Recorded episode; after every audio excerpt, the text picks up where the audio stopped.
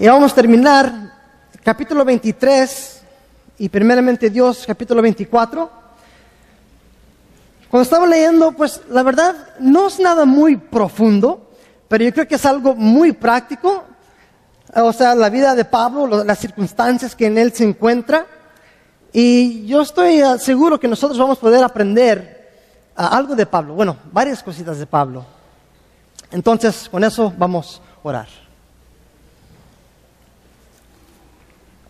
Señor, gracias por esta mañana. El deseo de cada persona aquí es escuchar tu voz. Queremos, mi Dios, escuchar con el propósito de ser transformados, cambiados a tu imagen. No solo necesitamos información o más conocimiento, pero ne- necesitamos el poder que cambia a cada persona. Entonces pido que tú enseñes tu palabra con ese poder, con un amor profundo que llegue a cada, corazón, Señor, que tú seas glorificado y exaltado hoy aquí en esta mañana. Entregamos cada evento, cada cosa que tenemos planeado aquí, lo ponemos en tus manos. Pastor Jonathan, ahorita en su viaje con su esposa Evelyn, que los puedes cuidar y los traigas con bien. Y que aquí en esta iglesia, Señor, se puede ver el amor de Cristo Jesús. Damos gracias y la gloria en el nombre de Cristo. Amén.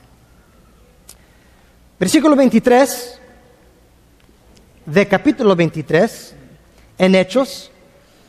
Ya seguimos aquí, Pablo con el concilio, aquí ya lo tiene Claudio Licías y lo va, lo va a enviar con él y va a preparar una carta y a ver lo que dice esta carta. Vamos a comenzar aquí en versículo 23. Y llamando a los dos centuriones, mandó que preparasen para la hora tercera de noche 200 soldados, 70 gen- gene- jinetes y 200 lanceros para que fuesen hasta Cesarea y que preparasen cabalgaduras en, el- en que poniendo a Pablo le llevasen en salvo a Félix el gobernador. Y escribió una carta en estos términos. Claudio Licias, el excelentísimo, el excelentísimo gobernador Félix, salud. A este hombre aprendido por los judíos que iban ellos a matarlo libre y acudiendo con la tropa. Habiendo sabido que era ciudadano romano y queriendo saber la causa por la que le acusaban, le llevé al concilio de ellos. Y hallé que lo acusaban por cuestiones de la ley de ellos, pero que ningún delito tenía digno de muerte o de prisión.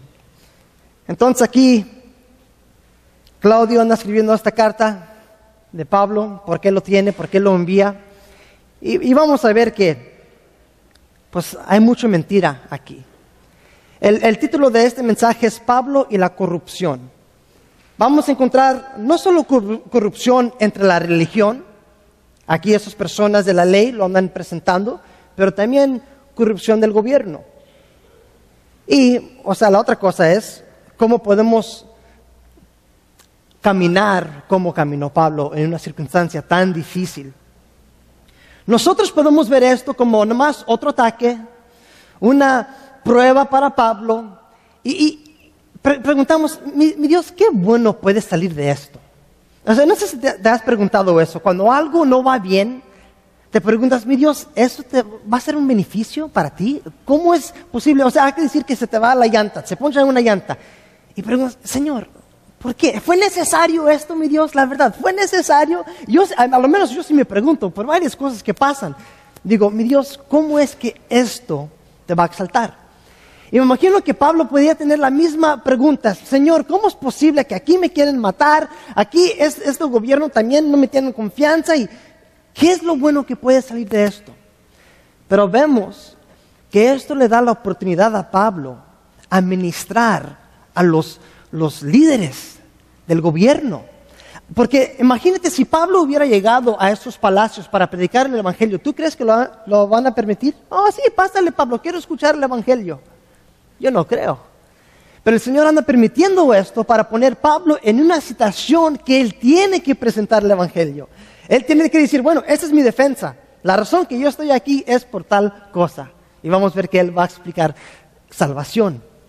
Entonces, el Señor anda usando esas circunstancias de Pablo para alcanzar algunas personas que jamás ha podido alcanzar. En todas nuestras circunstancias, a veces si no los entendemos, muchas veces es porque el Señor quiere alcanzar otra persona que jamás has tenido hasta planeado. Um, había, pues mi esposa me, platicó de esto, de una señora, no sé cómo se llama la, maestra, pero está diciendo que ella estaba en un uh, aeropuerto esperando un vuelo y, y, ahí estaba un anciano enfrente de ella, sucio, se miraba como que pues estaba viviendo en las calles, pero ella no supo. Um, su ropa todo asquerosa, su pelo todo, o sea, en nudos. Y um, pues todos andaban como mirándolo como que, ay, ay, ay, y tenía uñas muy largas. Y pues ella estaba diciendo, ay, pobrecito. Y el Espíritu Santo le dijo, ve y peínalo. ¿Cómo? Ve y peínalo. No, no, Señor, ¿cómo crees que voy a dar haciendo esto? Y, y sí, quiero que lo hagas.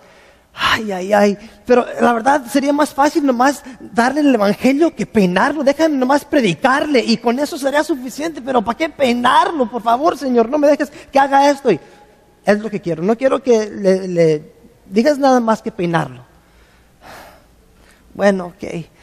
Ella va y, Señor, te, ¿me dejas, me das el privilegio de peinarte? Y él, ¿Qué? Si, me das el privilegio de peinarte, ¿qué? Y ella está en el aeropuerto y todos andan mirando como, y ella, ¿me das permiso y el privilegio para peinarte?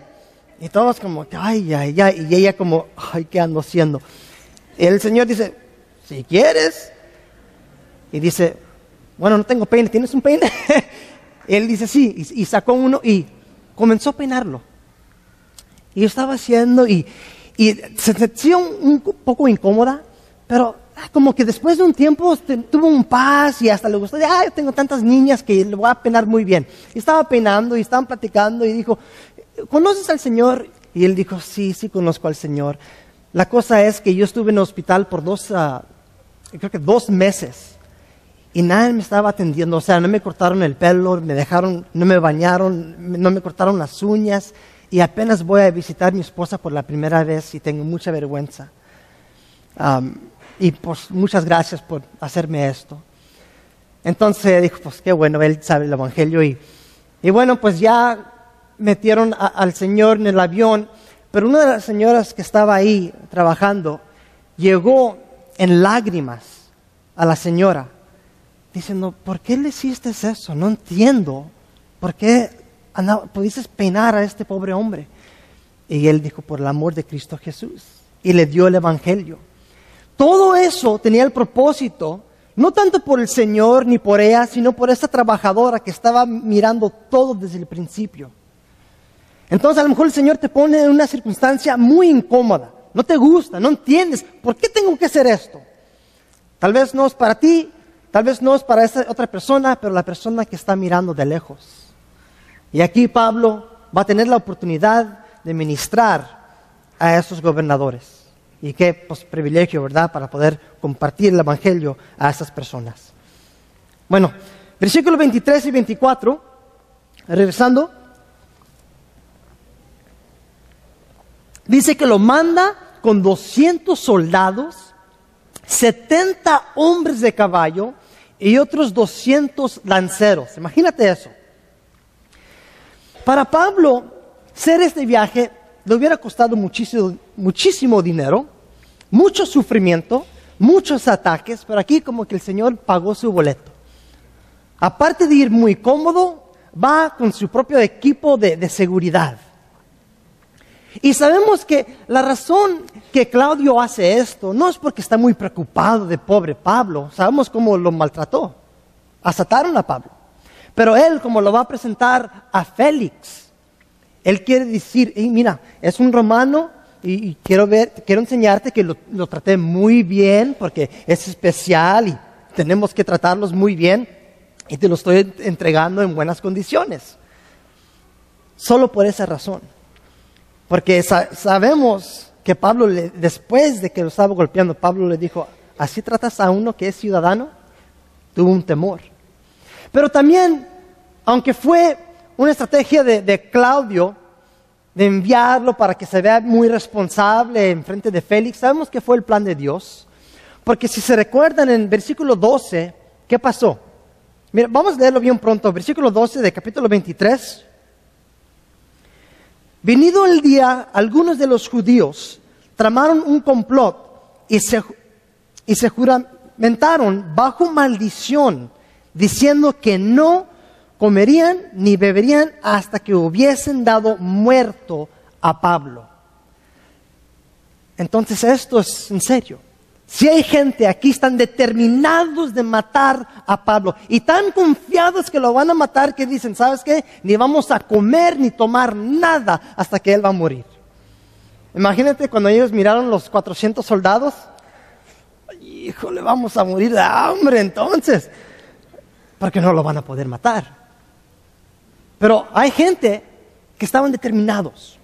Y sabes que hay gente también en tu vida, ¿no? me imagino que sí has tenido, que igual estaban determinados de destruir tu testimonio, de, ser, que, que nomás no te caen bien.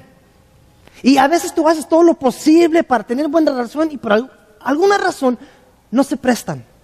Y, hasta te odian. Y, buscan maneras en, cómo robar tu, tu gozo, en cómo causarte daño. Pero sabes qué? En final de todo, el Señor es el que tiene la última palabra. Yo, la verdad, si yo escuchara esto, que hay estos varones que tienen un, un juramento que no van a comer hasta que yo me muera, ay, ay, ay, hasta que yo me muera tendría un temor. Pero aquí yo estoy confiado de que Pablo dice, ¿sabes qué? El Señor es el que dice si vivo o si muero. Igual, si hay alguien ahí en tu vida que está haciendo, es como esa persona, no te preocupes, porque el Señor es el que nos está encargado. Me encanta eso de Cristo Jesús. Cuando Piloto le dijo, hey, ¿qué no sabes que yo tengo control tengo autoridad para matarte o dejarte libre? ¿Y qué dijo Cristo? Tú no tienes ninguna autoridad sobre mí. Yo mismo entrego mi vida. Nadie tiene autoridad de ti más que tu Rey y Salvador Cristo Jesús. Bueno, pero no te puedo decir eso si no has puesto tu fe en Él. No, te puedo dar esa confianza. Si Cristo Jesús no es Rey y Salvador de tu vida, no te puedo dar esa certeza. Porque ahorita tú vives con tu propia autoridad. Pero si eres un hijo de Dios y fuiste comprado, perteneces a Él. Eres propiedad de Cristo Jesús. Y bueno, entonces aquí estos tienen este plan, pero sabemos que no va a funcionar, porque Dios no lo permite. Versículo 25. A este hombre, aprendido por los judíos que iban ellos a matar, lo libré. Y acudiendo con la tropa, habiendo sabido que era ciudadano romano, y queriendo saber la causa por la que lo acusaban, le llevé al concilio de ellos. Y hallé que le acusaban por cuestiones de la ley de ellos, pero que ningún delito tenían digno de muerte o de prisión. Pero al avisar de de acechanzas que los judíos habían tenido contra este hombre, al punto le he enviado a ti, intimando también a los acusadores que traten delante de ti lo que tengan contra él, pásalo bien. Entonces, aquí él está dando, según la historia de lo que pasó con Pablo. Está diciendo, Félix, ¿sabes lo que pasó? Estos judíos le iban a matar, pero como yo supe, escuché que era un romano, yo fui para rescatarlo y lo saqué de sus manos y lo cuidé y te lo voy a entregar en buenas condiciones. Mentiroso, ¿verdad? Imagínate eso, no puedes confiar con nadie. Aquí, según los religiosos que lo están acusando, no puede confiar, hay corrupción entre ellos. Puede decir Pablo, bueno, a lo menos el gobierno, ellos, ellos van a defenderme, ellos saben que tengo los derechos, ni con ellos puede confiar, porque hay corrupción. Y es igual como nosotros. ¿Con quién puedes confiar realmente? Con Cristo Jesús, es lo único. ¿Crees que el gobierno? Algunos piensan que el gobierno es la respuesta.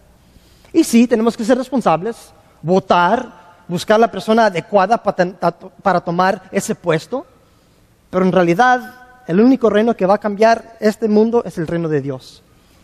Entonces, el gobierno está corrupto, esas personas en la religión está corrupto. Pobre Pablo está solo. Solo.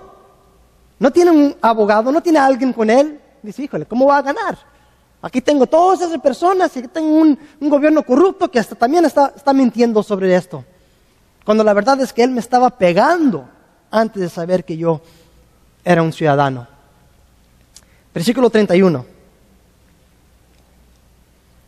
Y los soldados, tomando a Pablo, como se les ordenó, le llevaron anoche a Antípatris, y al día siguiente, dejando a los jinetes, jinetes que fuesen con él, volvieron a la fortaleza.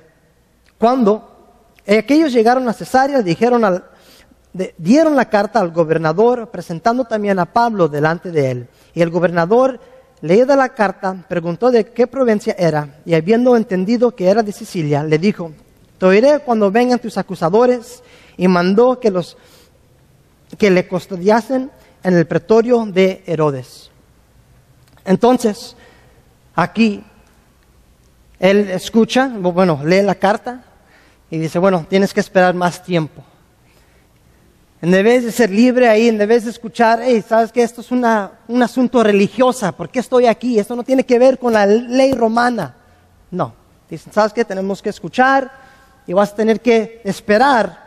¿Y, ¿Pero dónde tiene que esperar? En el pretorio de Herodes. Esto no es una prisión, no es una cárcel, nada parecido, a lo contrario. Este fue pues casi un palacio, un lugar donde va a estar muy cómodo. Y pero sabes que yo estoy confiado en lo personal, que también hasta en ese lugar, como es un lugar oficial, no lo dudo que también llegaron gente oficiales a esa casa y Pablo también tenía la, oportunidad para ministrarles el Evangelio. Yo creo que también el Señor dijo, ¿sabes qué? Si te suelto ahorita Pablo, solo Félix te va a escuchar, pero yo quiero más que te escuchen. Entonces, ten paciencia conmigo, te voy a poner en esta casa de Herodes, que no te preocupes, todavía vas a tener libertad, es lo que va a pasar ahorita.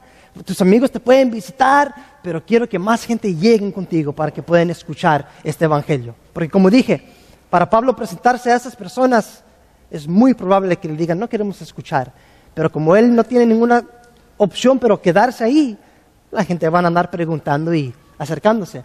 Entonces aquí Pablo, nomás para que sepan, se va a quedar en esta casa por ah, pues, dos años casi dos años. Y no vemos, dice que va a tener libertad de tener amigos, pero en sus cartas durante este tiempo no encontramos, no evidencia que alguien lo estaba visitando. Y nomás lo menciono porque uno se puede deprimir muchísimo. Hasta muchos se enojan muchas veces cuando dicen, mira, el mundo me trata mal, el gobierno no me ayuda y la iglesia tampoco no está aquí. ¿Verdad? Sí, yo, he escuchado eso. Se enojan con la iglesia y dicen, ¿sabes qué? Yo no quiero nada que ver con esto. Se olvidaron que el número uno es Dios. Buscan gente.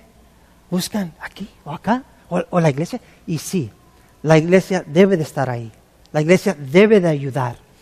Pero si nuestra confianza es en la iglesia, estamos equivocados. La confianza es en Cristo Jesús. Otra vez, no quiero que se confunden, no estoy hablando mal, obviamente, ¿verdad? Sería contrario de las escrituras. Pero la verdad es esto. A veces la gente no va a estar ahí a tu lado.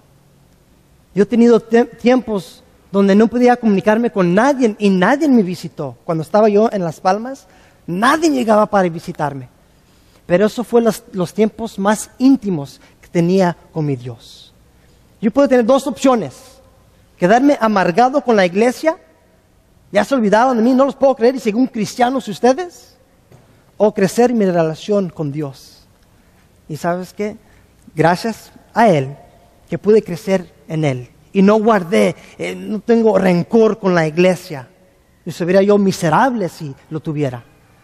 Porque yo sé ahora en la, en la vida que ustedes no siempre van a estar a mi lado, yo tampoco siempre puedo estar a tu lado, pero hay alguien que es más fiel que un hermano.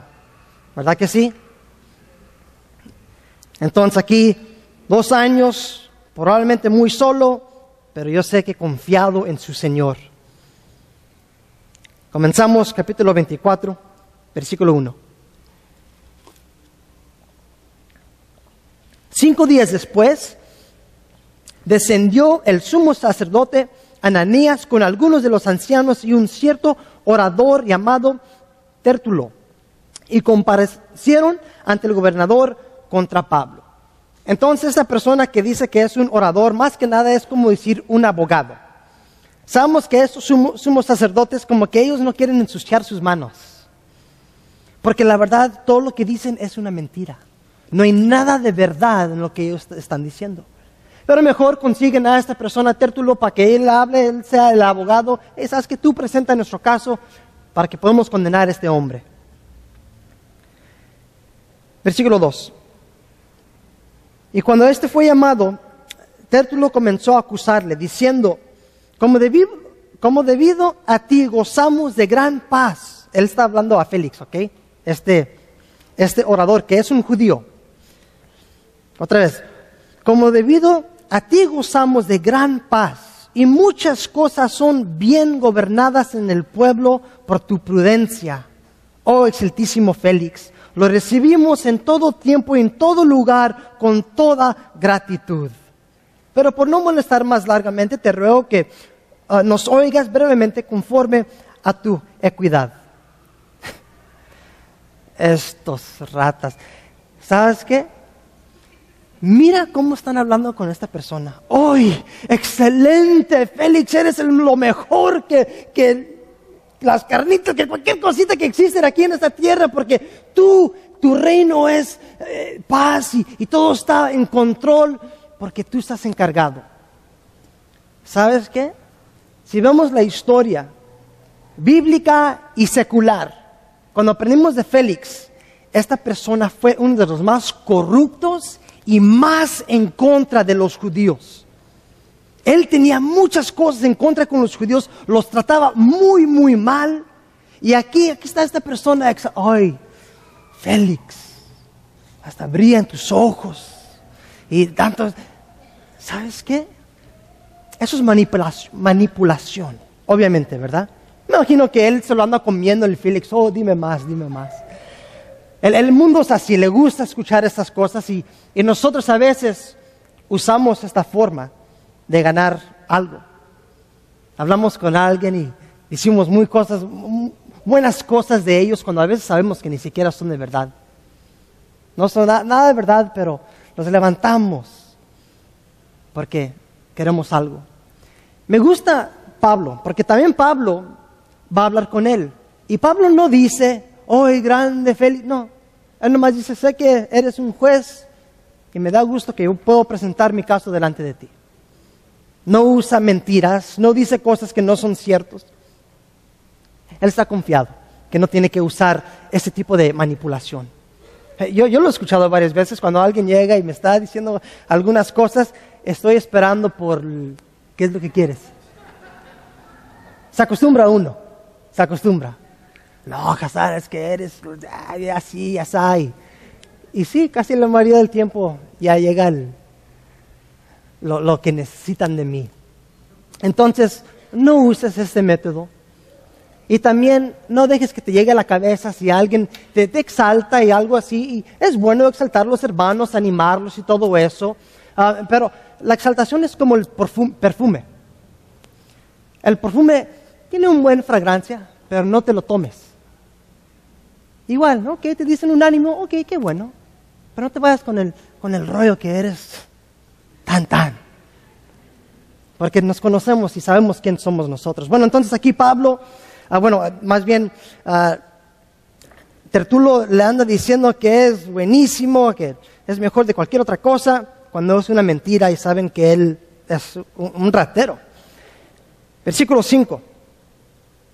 Porque hemos hallado que este hombre, es una plaga y promotor de sediciones entre todos los judíos por todo el mundo. Cabecía la secta de los nazarenos. Aquí él está usando palabras muy fuertes. En Roma ellos han tenido tantas sectas que estaban en contra de Roma y del gobierno que tenían muchas guerras, chiquitas, pero muchas, y estaban ya hartos con estas cosas. Entonces ya nomás con escuchar una palabra de una persona que se quiere levantar, los aplastaban. Entonces aquí están diciendo esto de, Pablo. Uh, él tiene una secta y está creciendo, él quiere comenzar una revolución. Ahí él lo pusieron en Pablo en una mal condición. Y Pablo puede pensar, ay, ay, ay, ¿cómo me voy a salir de esto? Aquí hay un gobierno corrupto, que no pueden compartir con nadie, o sea, ellos son la autoridad, aquí tengo esas religiones, nadie está a mi lado y ahora están diciendo que estoy en contra y en contra de los dos. Pero sabemos que todavía no fue suficiente. Y también dice secta de los nazaranos, más para saber, porque esto refiere de la tierra de Cristo, de Nazaret, como dijo Natán, qué bueno puede salir de Nazaret. Tuvo fama de ser una ciudad corrupta. Entonces está diciendo, es del lugar corrupto, él más quiere causar problemas y disensiones aquí entre la gente. Y todavía Pablo hasta ahorita no está diciendo, no, no, no, anda guardando silencio, anda esperando. Yo creo que eso es confianza en Dios, ¿verdad? Versículo 6. Intentó también profanar el templo y prendiéndole quisimos juzgarle conforme a nuestra ley. Pero entreviniendo el tribuno Licías con gran violencia lo quitó de nuestras manos, mandando, mandando a sus acusadores que vencen a ti. Tú mismo, pues, al juzgarle podrás informarte de estas cosas de que le acusamos. Los judíos también confirmaban diciendo ser así todo. Entonces aquí están diciendo, mira, él estaba blasfemando el templo y nosotros lo vamos a juzgar bien entre nuestras reglas y nuestras leyes. Pero ustedes, eh, um, Claudio llegó con violencia y lo quitó de nosotros. Sabemos que otra vez eso no era toda la verdad. No lo querían juzgar a Pablo.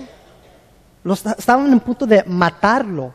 Y si hay verdad que Claudio lo rescató, no lo rescató porque era romano, lo rescató porque dijo, ay, ay, ¿qué pasa? Que van a hacer este hombre en pedazos. Y si lo van a matar. Entonces aquí otra vez ellos están mintiendo también diciendo, oh, lo íbamos a juzgar bien, pero ahora tenemos que molestarte a ti y pues lo siento. Y pues yo creo que vas a ver que tenemos la razón. Y donde sale esto de profanar el templo, se refiere en el capítulo 21 de Hechos, donde Pablo está con unos gentiles, anda caminando por la ciudad y cuando él entra al templo, hasta él mismo se anda purificando y haciendo todo lo necesario, pero los gentiles no, entran con él. Pero comenzó un rumor que él estaba entrando con los gentiles, que eso es profanar el, templo y no lo permiten. Pero obviamente fue una mentira, fue un rumor que no, era cierto. Entonces aquí de todos lados, todos están uh, mintiendo, un poco difícil cuando todos están diciendo una, una mentira como dices, ay, ay, ay, ¿cómo, ¿cómo vamos a salir de esta? ¿Cómo podemos seguir adelante con tanta corrupción?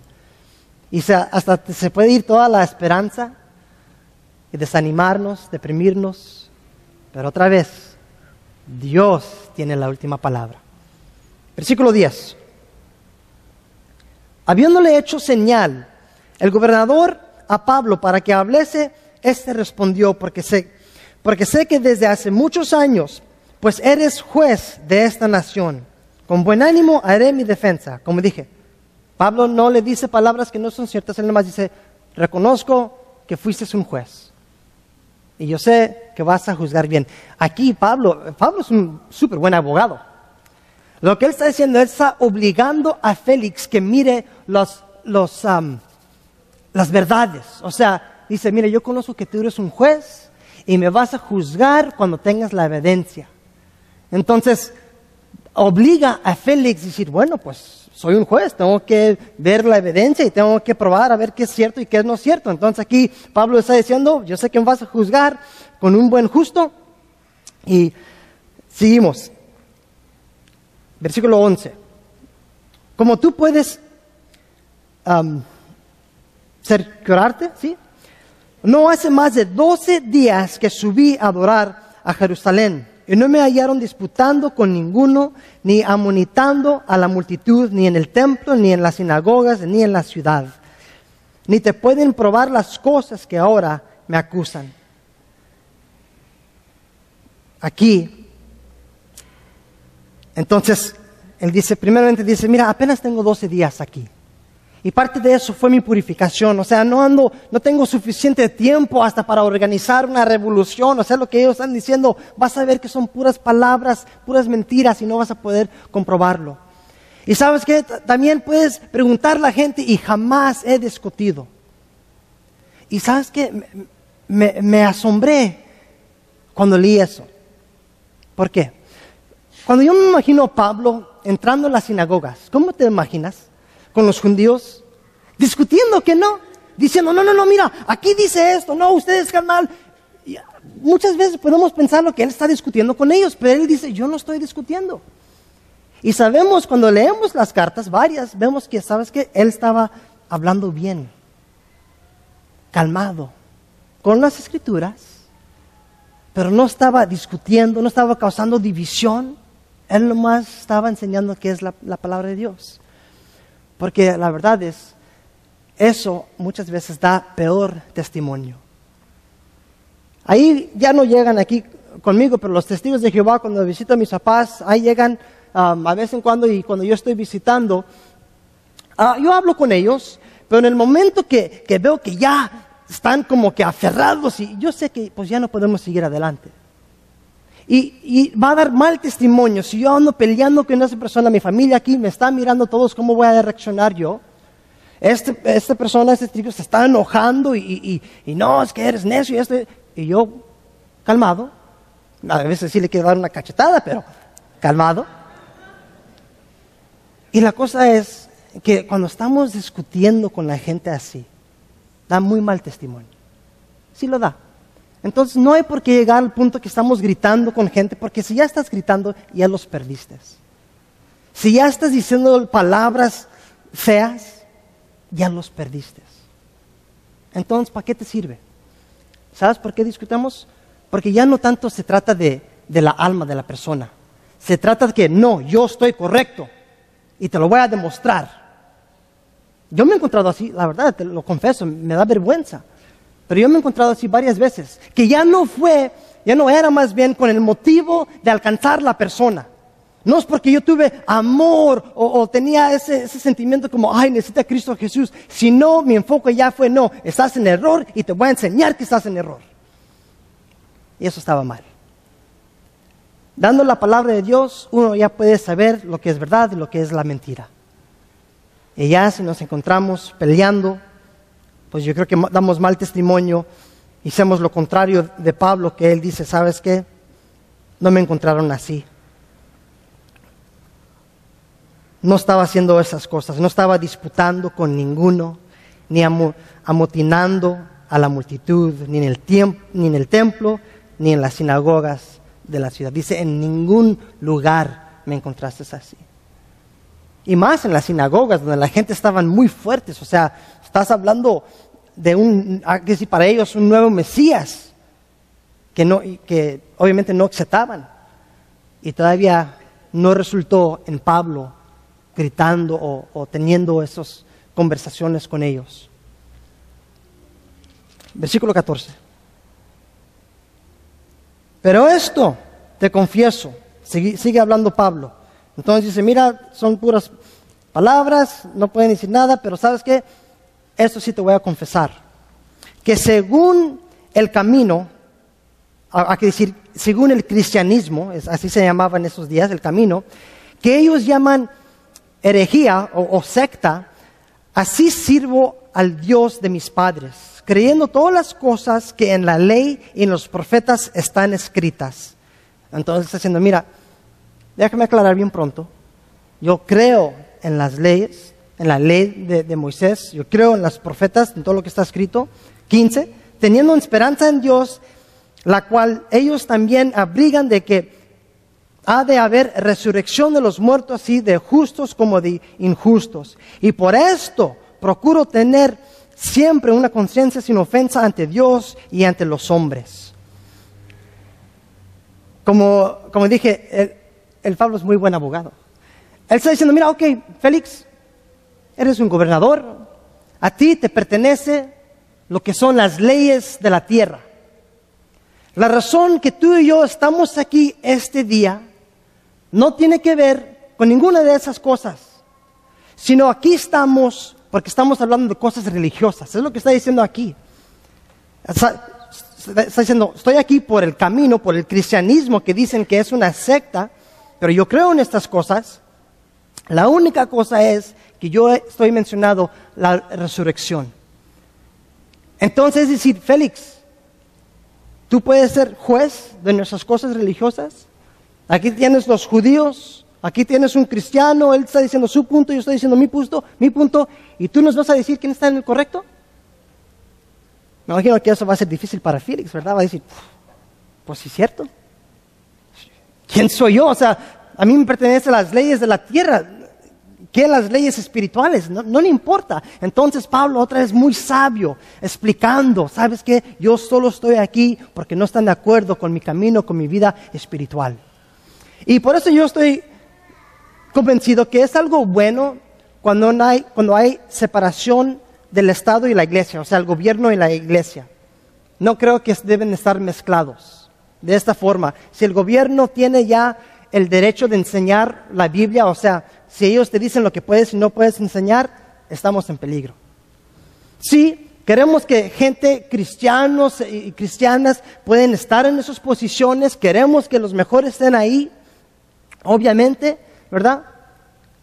Pero la, cosa es que como, como Pablo, es algo espiritual, es algo espiritual, no es algo que se puede arreglar con las leyes um, humanas.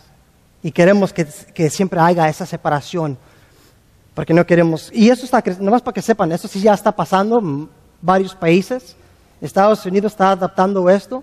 Um, ya, si, si, llegas al punto que estás compartiendo y estás hablando de, de uh, homosexualidad, eso es ya un crimen en algunos lugares y te ponen en la cárcel. Es verdad. Si tienes un estudio en tu casa, también te multan. Porque dicen, no, es como tipo de, de, de un negocio, reciben ofrendas y todo eso, y, y, no hay estacionamiento, y andan haciendo todas estas cosas. Entonces aquí Pablo está diciendo, tú no, en otras palabras, tú no eres la persona adecuada para decirnos lo que es bien espiritualmente. Versículo 17. Pero pasados algunos años, vine a hacer limosnas a mi nación y presentar ofrendas. Sabemos eso es verdad, que él estaba colectando ofrendas para la iglesia en Jerusalén. 18. Estaba en ello cuando unos judíos de Asia me hallaron purificado en el templo, no con multitud ni con alboroto. Ellos deberían comparecer ante ti y acusarme si contra mí tienen algo. O digan estos mismos si hallaron en mí alguna cosa mal hecha cuando comparecí ante el concilio. A no ser que estando entre ellos prorrumpí en alta voz acerca de la resurrección de los muertos, soy juzgado hoy por ustedes, por vosotros. Entonces aquí él está diciendo, mira, tráeme las personas que miraron con sus propios ojos que yo estaba haciendo algo lo contrario. Las personas de Asia que, me encontraron a mí cuando yo estaba purificado, ¿dónde andan? Tráemelos, Félix. No se encuentran. Entonces, repite, y ustedes me están juzgando por las cosas espirituales y esas personas ni se pueden presentar. Los acusadores casi nunca se gustan presentar, ¿verdad? Llegan alguien a la oficina, pastor, ¿sabes qué? Funal de tal está haciendo esto. Híjole, ¿sabes qué? Voy a hablar con él y, y, le voy a platicar lo que tú me dijiste. No, no, no, no, no, no. ¿Por qué no? Pues es verdad, ¿verdad? Sí, pues tú eres, eh, eh, tú eres el pastor. Sí, soy el pastor, pero tú eres el testigo. ¿Qué me sirve hablar con una persona que yo ni siquiera vi esa cosa, lo que sea? Necesitamos aclararlo muy bien. Y cuando dicen que no quieren, pues lo siento, no hay nada que puedo hacer por ti. Si no te quieres presentar, hay algo mal con eso. Porque alguien con una buena conciencia llega y dice, ¿sabes qué, hermano? Sí, cierto. Sentí que fue necesario hablar con el pastor porque no me escuchaste cuando yo mismo te lo dije. Pero entonces hay que tener cuidado cuando alguien llega acusando, diciendo varias cosas. Diles, ok, vamos a hablar con la persona, a ver lo que te dicen. La mayoría del tiempo dicen, no, no, no, no, no me quiero involucrar. Entonces, lo siento, pero no recibo lo que me estás diciendo ahorita. Entonces aquí Pablo dice, hey, ¿dónde están? ¿Dónde están? ¿Cómo puedes juzgar sin esas personas? Versículo 22, ya vamos aquí terminando. Entonces Félix, oídas estas cosas, estando bien informado de este camino del cristianismo, les aplazó diciendo, cuando descendiera el tribuno Licías, acabaré de conocer de vuestro asunto. Y mandó al centurión que se custodiase a Pablo, pero que se le condiese alguna libertad y que no impidiese ningún de los suyos servirle o venir a él. Entonces dice, ¿sabes qué? Vamos a arreglar esto cuando llegue Claudio, porque según él es el que llegó y lo, quitó de tus manos, a ver lo que él dice. Ah, no tengo suficiente ahorita Todavía Pablo va a estar preso, pero no como en la cárcel. Él va a tener libertad, le puede invitar, ah, digo, visitar gente. Otra vez, en las cartas que leímos, durante ese tiempo no escuché que nadie lo visitó. No lo leo. ¿Desanimó Pablo? ¿Negó la iglesia? No, porque su confianza era en Dios. Versículo 24, ¿verdad? Algunos días después, viniendo Félix con Drusila, su mujer, que era judía, llamó a Pablo y le oyó acerca de la fe en Jesucristo. Pero al desertar Pablo acerca de justicia, de la justicia, del dominio propio, del juicio venidero, Félix se espantó y dijo, ahora vete, pero cuando tenga oportunidad te llamaré. Entonces, ahí cuando Félix le dijo, mira, sabes que no puedo juzgar, vas a tener que esperar, es bueno. ¿Por qué? Porque le dio más chance para que Félix y su esposa puedan hablar con él sobre, sobre la fe. ¿Y qué dice? Que Pablo le explicó todo. Yo estoy convencido que le dio todo el Evangelio. Y se espantaron. No le gustaron lo que tenía que decir porque ellos entendieron que son pecadores. Pero otra vez, el Señor le pudo dar libertad en ese, en ese momento, decir, ok mi Dios, Félix ya escuchó, Claudio también, ahora me puedes ser libre. No, tienes que esperar un poquito más. Y vamos a ver por qué. 26. Y esperaba también con esto que Pablo le diera dinero para que los soltase, por lo cual muchas veces lo hacía venir y hablaba con él. Entonces aquí, después de un tiempo ya no tenía convicción, ya no se espantaba, ya nomás llegaba y a ver si Pablo tenía dinero. Aquí está el gobierno pidiendo una mordida. No, ha cambiado mucho, ¿verdad? Desde esos tiempos. Pero lo que, lo que me refiero ya pidiendo dinero es, me imagino que con tantas visitas, su convicción no era tanto como antes. Eso pasa con cualquier persona. Si has escuchado la palabra de Dios, a lo mejor la primera vez te dio convicción, pero todavía no te decidiste para entregarte a Él. Y la segunda vez también lo escuchaste y te dio convicción. ¿Y sabes lo que pasa cuando no reaccionas en tiempo? El corazón va a ser como una piedra y ya no puede penetrar la palabra de Dios. Ya no te hace nada. Ya estás tan acostumbrado que no te afecta. Entonces ya tienes años escuchando y no has tomado esa decisión, los más años que pasa, lo más duro que se pone el corazón. Es, la realidad. Entonces aquí este ya se le fue esa convicción, nomás quiere dinero. Y mira, la razón yo creo que Pablo quedó ahí en ese lugar. 27. Pero al cabo de dos años recibió Félix por sucesor a Porcio Festo. Y queriendo Félix congraciarse con los judíos, dejó preso a Pablo. Entonces, Félix no quiere problemas con los judíos, porque se recuerdan, Félix los trataba mal. Él ya tenía muchas quejas, o sea, ya les mandaron tantas cartas a los jefes de Félix. ¿Sabes que Félix hizo esto y eso? Y él dijo, ¿sabes que No quiero que descriten más, mejor dejo Pablo ahí y ellos no se van a dejar conmigo y nos quedamos ahí. Pero Señor, ¿por qué tú dejaste a Pablo? Porque sabemos que no fue Félix, es el Señor. ¿Por qué lo dejaste ahí? Dice ahí, luego llegó Porcio Festo otro político, otra persona que puede escuchar, otra persona que tiene la oportunidad de cambiar la historia de Roma. Así es el Señor, siempre buscando a alguien. Él busca a alguien que puede decir, ok, aquí, con mi vida, comienza aquí conmigo. Entonces pasa tanto tiempo y él ve la salida, la entrada de otras personas. A lo mejor tú tienes un trabajo que ya tienes años, estás enfadado. Ya has visto muchos que entran y muchos que han salido y tú sigues ahí. ¿Por qué? Pues de esos que han entrado y han salido, ¿han escuchado el Evangelio? ¿Has usado esa gran oportunidad para demostrar la vida de Cristo en, tu camino? Creo que a lo mejor eso, no, a lo mejor, pero obviamente es una de nuestras responsabilidades de dar testimonio, de enseñar a las personas qué es ser un cristiano. Entonces,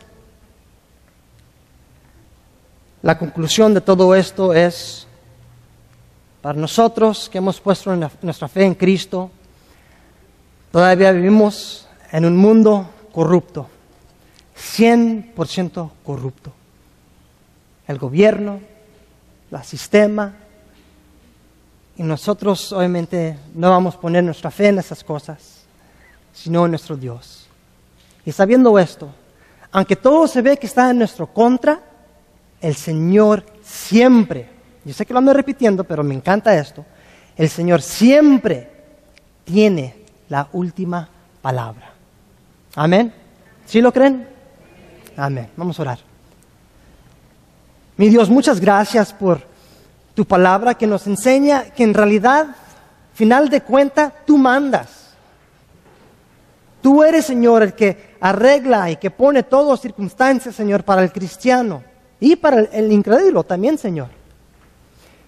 Señor, pido perdón por los tiempos que hemos fallado en usar esa oportunidad de ser un evangelista, de, amar o, presentar un buen testimonio. Perdónanos cuando nos hemos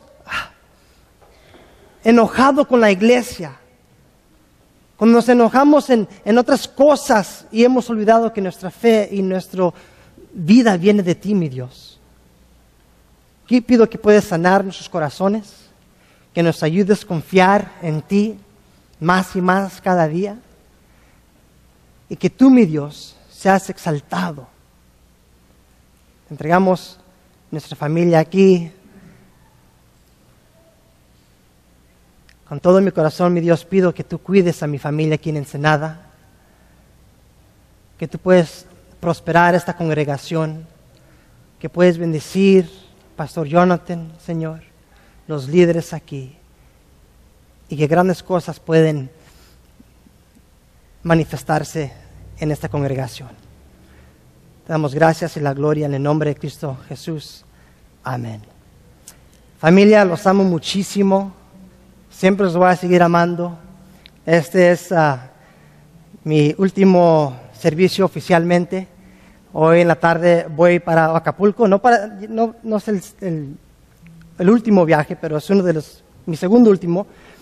Ah, pero ya no creo que los voy a ver ah, hasta, hasta un buen rato. Los amo muchísimo. Aquí vamos a estar dentro y fuera de Ensenada, pero me voy a estar moviendo muchísimo. Pero cada oportunidad que tengo, aquí voy a estar orando por ustedes y pues pido lo mismo, que pueden orar por nuestra familia. Los amo muchísimo. Dios me los bendiga.